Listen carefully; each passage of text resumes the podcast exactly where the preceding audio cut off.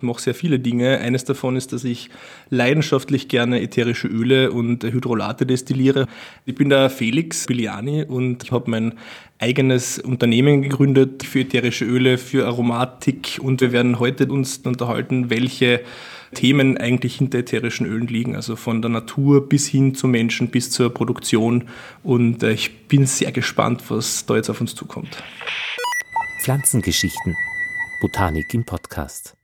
Das ist eben ein unglaublich polarisierendes Thema. Ätherische Öle an sich haben natürlich in allen Ausprägungen einen Duft von gut bis schlecht. Jedes Öl, das du jemanden unter die Nase halten wirst, wird beim einen ein freudiges Lachen und eine Erinnerung in der Kindheit oder bei dem letzten Abendessen oder sonst auslösen. Und äh, bei manchen Personen wird es vielleicht ein Naserümpfen oder ein lautes Geschrei auslösen, weil diese Person äh, mit diesem Geruch vielleicht Dinge ähm, verbindet, die eher unangenehm waren in der Vergangenheit. Und das ist eben genau diese Faszination. Ja. Also der Duft an sich ist etwas, was polarisiert, weil er sehr emotional ist. Und wir trainieren uns im Verlauf unseres Lebens unsere Gerüche an. Also wir haben das Gefühl, wir mögen etwas, ist deswegen, weil wir eine positive Assoziation dazu haben. Wenn wir das Gefühl haben, etwas stinkt, dann ist es eine negative Assoziation warum existieren ätherische Öle? Was ist das überhaupt? Warum heißt das ätherisch? Warum heißt das überhaupt Öle? Das ist ja in der Nomenklatur.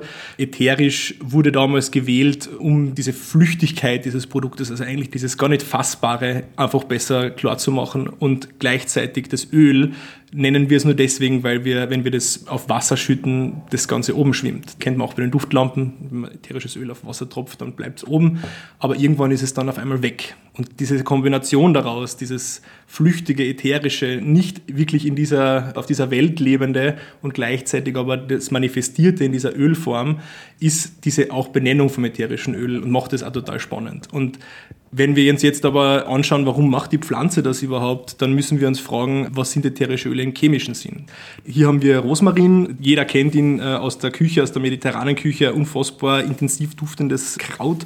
Und die Pflanze produziert dieses Öl nicht, damit wir es schön empfinden und damit es im Garten einen Sinn ergibt, sondern die Pflanze produziert dieses Öl als Immunsystem.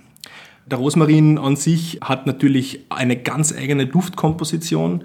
Der Rosmarin hat ähm, zum Beispiel im Verhältnis zu einem Lavendel sehr ähnlich, also von der Komposition her sehr ähnlich aufgebaut. Deswegen, wenn man die Augen schließt und man würde beide Dinge parallel riechen, würde man sich relativ schwer tun, zu sagen, was ist jetzt was. Dieser Geruch kommt ja daher, dass die Pflanze dieses ätherische Öl aus hochkomplexen Kohlenstoffmolekülen zusammenstöpselt und hier ist es so, dass wir das als Isoprene benennen, also das sind diese kleinsten Bausteine und je nachdem, wie viele Isoprene aneinander hängen, reden wir da von Monoterpenen, Diterpenen, Polyterpenen, Sesquiterpenen, also das sind dann, das sind die komplexen Namen quasi auch der Chemiker. Umso längerkettiger diese Terpene werden, umso schwerer ist der Geruch. Das heißt, Harzgerüche sind meistens Gerüche, die eher in den Polyterpenen vorkommen. Die sind auch sehr viel dickflüssiger von der Viskosität her, ganz anders.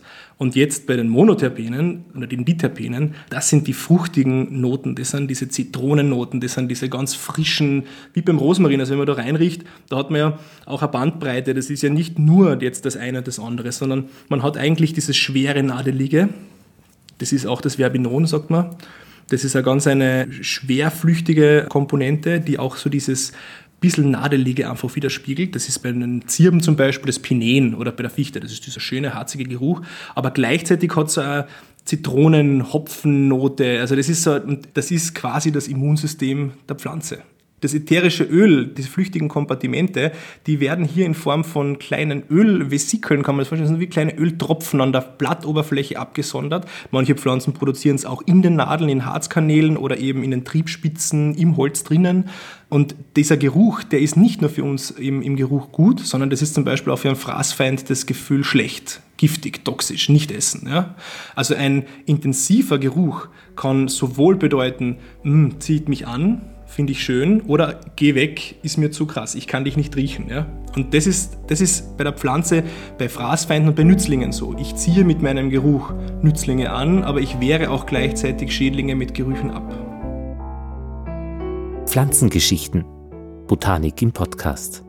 Die Website mit Links zu den angesprochenen Inhalten www.pflanzengeschichten.at